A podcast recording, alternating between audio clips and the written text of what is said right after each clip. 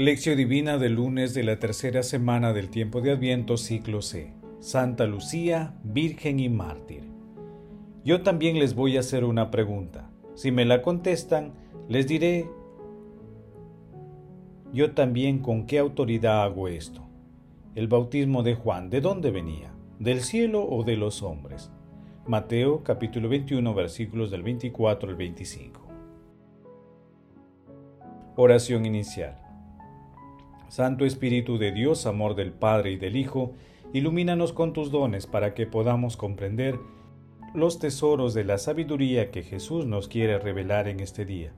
Otórganos la gracia para meditar los misterios de la palabra y revélanos sus más íntimos secretos. Madre Santísima, intercede ante la Santísima Trinidad por nuestra petición. Ave María Purísima, sin pecado concebida.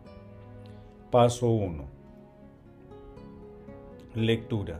Lectura del Santo Evangelio según San Mateo capítulo 21 versículos del 23 al 27. En aquel tiempo Jesús llegó al templo, y mientras enseñaba se le acercaron los sumos sacerdotes y los ancianos del pueblo para preguntarle, ¿Con qué autoridad haces esto? ¿Quién te ha dado semejante autoridad?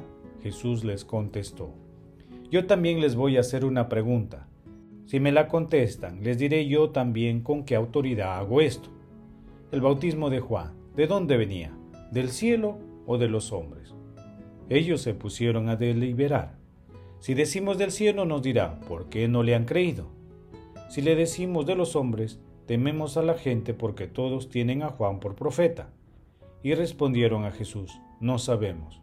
Él por su parte les dijo, pues tampoco yo les digo con qué autoridad hago esto. Palabra del Señor, gloria a ti, Señor Jesús.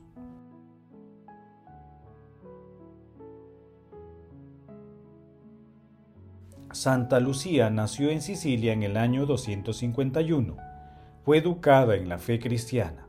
Siempre abrigó el deseo de consagrarse al Señor con un voto perpetuo de virginidad.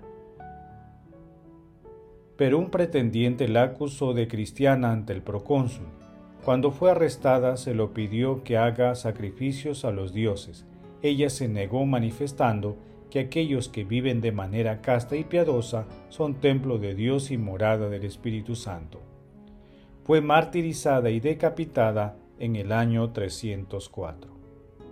El pasaje evangélico de hoy se denomina la autoridad de Jesús. Se ubica también en Marcos capítulo 11 versículos del 27 al 33 y en Lucas capítulo 20 versículos del 1 al 8.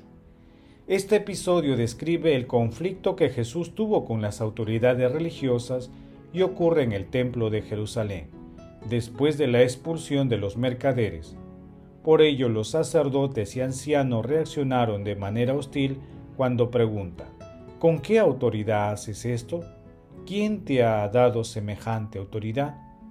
Jesús, a la vez que reafirma el ministerio de Juan Bautista, debate con sus acusadores, los que se ven obligados a dar una respuesta, no sabemos. Ante esta reacción, la expresión de Jesús hace que sus acusadores queden humillados ante todos los que observaban esta escena. La respuesta de Jesús representa una enseñanza para sus discípulos y seguidores de todos los tiempos con el fin de mantenernos firmes ante las persecuciones y no seamos presa de las manipulaciones ideológicas de cualquier época. Para ello es necesario buscar a Dios en todas las cosas, purificarnos y hacer reparación por nuestras faltas y pecados. De esta manera, manteniendo limpio el corazón, vendrá el conocimiento perfecto de Dios. Esta es nuestra tarea diaria. Paso 2. Meditación. Queridos hermanos, ¿cuál es el mensaje que Jesús nos transmite a través de su palabra? Este tiempo de adviento, de espera de nuestro Señor Jesucristo, es un tiempo propicio para descubrir y valorar su presencia en nuestras vidas, en lo cotidiano, en todas las situaciones e interacciones que tenemos diariamente. La lectura de hoy muestra la falta de entendimiento de los sacerdotes y ancianos para con las enseñanzas de Jesús.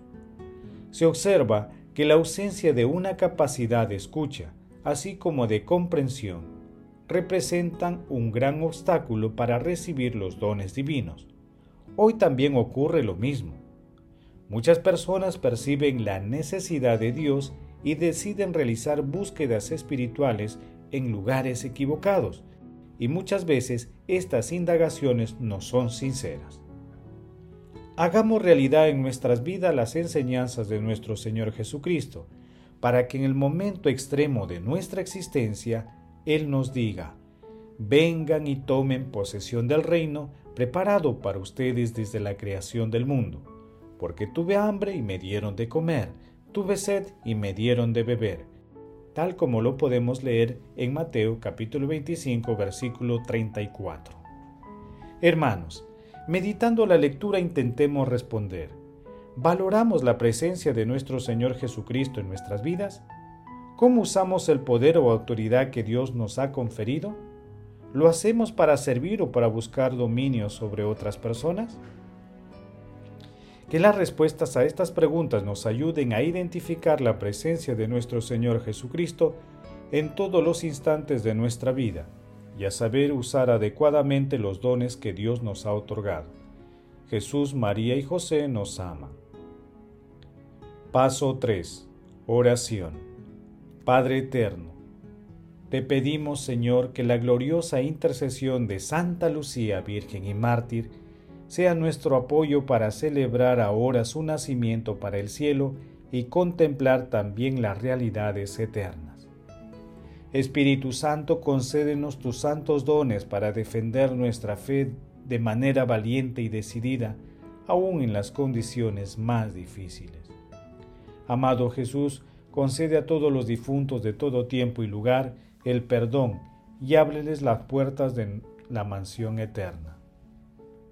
Madre Santísima, Madre de la Divina Gracia, Madre del Adviento, intercede por nuestras oraciones ante la Santísima Trinidad. Amén. Paso 4. Contemplación y acción. Hermanos, contemplemos a Dios con una homilía de San Gregorio de Niza. Lo que pasa a los que desde la cumbre de una montaña alta miran hacia abajo, un mar profundo e insoldable, es lo que me pasa a mí cuando bajo los ojos desde la altura de la misteriosa frase del Señor. Dichosos los limpios de corazón, porque ellos verán a Dios. La promesa de Dios es tan grande que supera los últimos límites de la felicidad. ¿Existe otro bien que se pueda desear? El que ve a Dios ha obtenido todos los bienes, una vida sin ocaso, la bienaventuranza inmortal, un gozo perenne, la verdadera luz, una paz espiritual y dulce, una perpetua alegría. Pero, ¿acaso la pureza de corazón no es una de esas virtudes inalcanzables porque supera nuestra naturaleza? Las cosas no son así. Me parece que Dios desea mostrarse cara a cara al que tenga el ojo del alma bien purificado si por consiguiente remueves las malezas que han cubierto tu corazón, resplandecerá en ti la belleza divina. Este sublime espectáculo, ¿en qué consiste? En la santidad, en la simplicidad y en todos los resplandores radiantes de la naturaleza divina por las cuales se ve a Dios. Hermanos, hagamos el compromiso de esforzarnos siempre por comprender y entender las enseñanzas de nuestro Señor Jesucristo, a la vez que pedimos al Espíritu Santo los dones para el ejercicio de la autoridad que Dios nos ha otorgado. Glorifiquemos a la Santísima Trinidad con nuestras vidas. Oración final. Gracias Señor Jesús porque tu palabra nos conduce por caminos de paz, amor y santidad. Espíritu Santo, ilumínenos para que la palabra penetre lo más profundo de nuestras almas y se convierta en acción. Dios glorioso, escucha nuestra oración, bendito seas por los siglos de los siglos. Madre Santísima, intercede ante la Santísima Trinidad por nuestra petición. Amén. El Señor esté con ustedes y con tu Espíritu la bendición de Dios Todopoderoso, Padre, Hijo y Espíritu Santo, descienda sobre ustedes y los acompañe siempre. Amén. Bendigamos al Señor, demos gracias a Dios.